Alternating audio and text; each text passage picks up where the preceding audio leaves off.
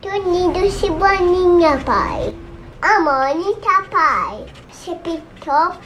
Eu e a Júlia. É. O que, que a gente vai fazer com esses cartões? Pintar. Não, a gente já terminou de pintar. Agora a gente vai pegar os cartões e a gente vai entregar E te dá. na casa das pessoas. Vamos entregar? Vamos.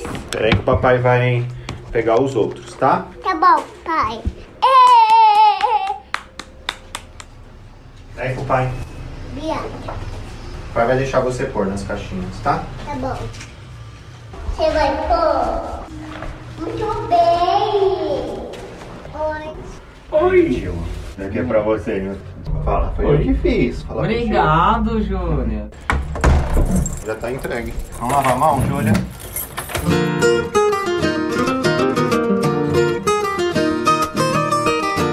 Apenas colocou a calça de sair e foi que foi, toda a serelepe pelo edifício Turim, porta a porta.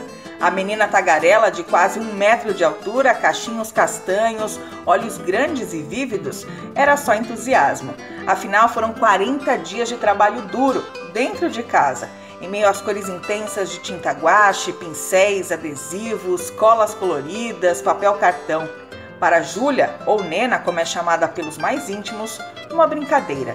Para os pais Vitor e Eloá Santana, um jeito criativo de apresentar à irmã mais velha do Davi o conceito de empatia. As pessoas não são iguais, cada um sofre da sua maneira de estar trancado em casa. Então, eu acho que a gente pode ensinar isso para ela, né? O amor ao próximo e a compaixão, a dor do próximo também. Por ela ainda não ter completado três anos, talvez ela ainda não entenda o real significado de tudo isso, mas a gente viu que ela ficou feliz de participar.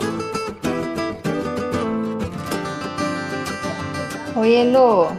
A moça do apartamento 23, a Patrícia, e o marido dela mandaram agradecer vocês, viu? E ela falou assim que eles amaram o cartaz, acharam muito lindo e bonito, né, a mensagem, viu? Fátima do apartamento 31 amou. Ela falou que ficou muito emocionada com a mensagem. Ela achou maravilhosa e mandou agradecer vocês por todo o carinho, tá bom? Beijo. A gente recebeu vários bilhetinhos depois de agradecimento na nossa correspondência, falando como que fez bem eles receberem esse cartão que nós fizemos, falando também que a gente também pode contar com eles.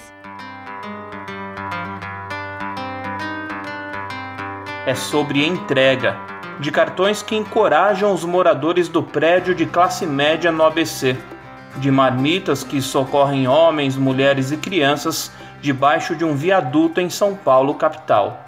Nessa ocupação moram 70 pessoas que tem dois banheiros e Deus tem nos levado ali para ser um instrumento de esperança, já que a maioria ali é autônoma, são catadores, recicladores que trabalham no centro de São Paulo, diaristas, a maioria perdeu o emprego, não tem conseguido sobreviver.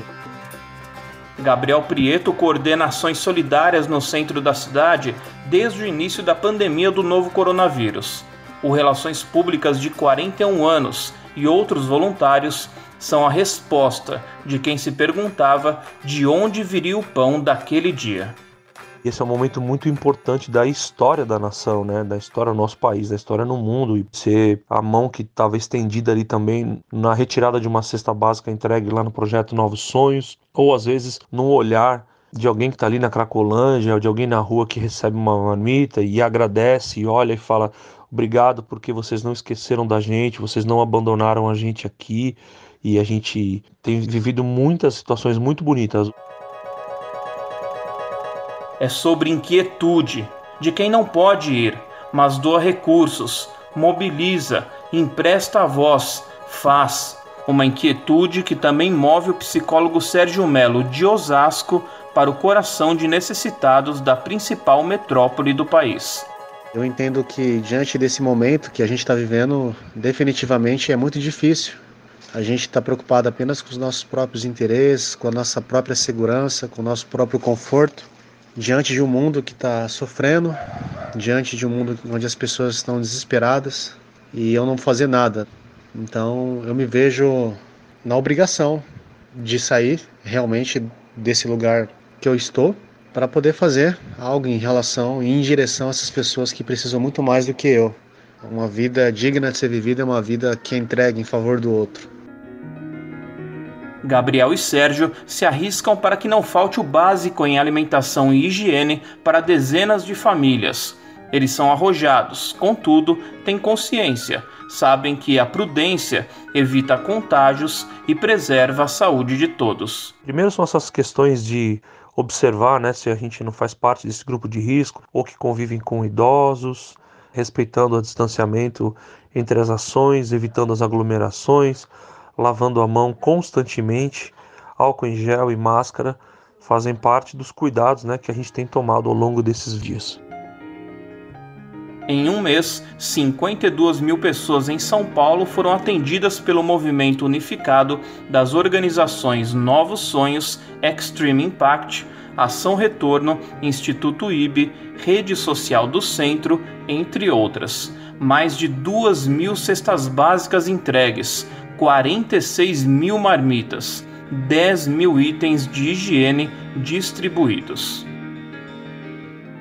Para você que quer participar de uma ação como voluntário e se envolver em ações semelhantes dessas que a gente tem feito por aqui também, minha recomendação é que você se permita amar, que você se permita olhar para o próximo como a você mesmo, por onde você passar e se disponha para cuidar de pessoas e acho que é um ato de amor e de responsabilidade também, entendendo nosso papel como cidadão. É sobre entrega é sobre inquietude, é sobre gente. Gente simples e afável como Serginho. Gente que está disposta a levar o amor às últimas consequências. Uma eventual contaminação, mas a gente saber que a gente não morreu em vão, né, cara? Eu saber que eu morri cumprindo a vontade de Deus, né? E os meus parentes, amigos e pessoas, né, lembrarem de alguém que, que morreu por causa de Cristo, eu acho que isso vale muito a pena. Paula Ferreira e Walter Fernandes, de Désio, no norte da Itália, para a Rádio Transmundial, para, para todo mundo ouvir.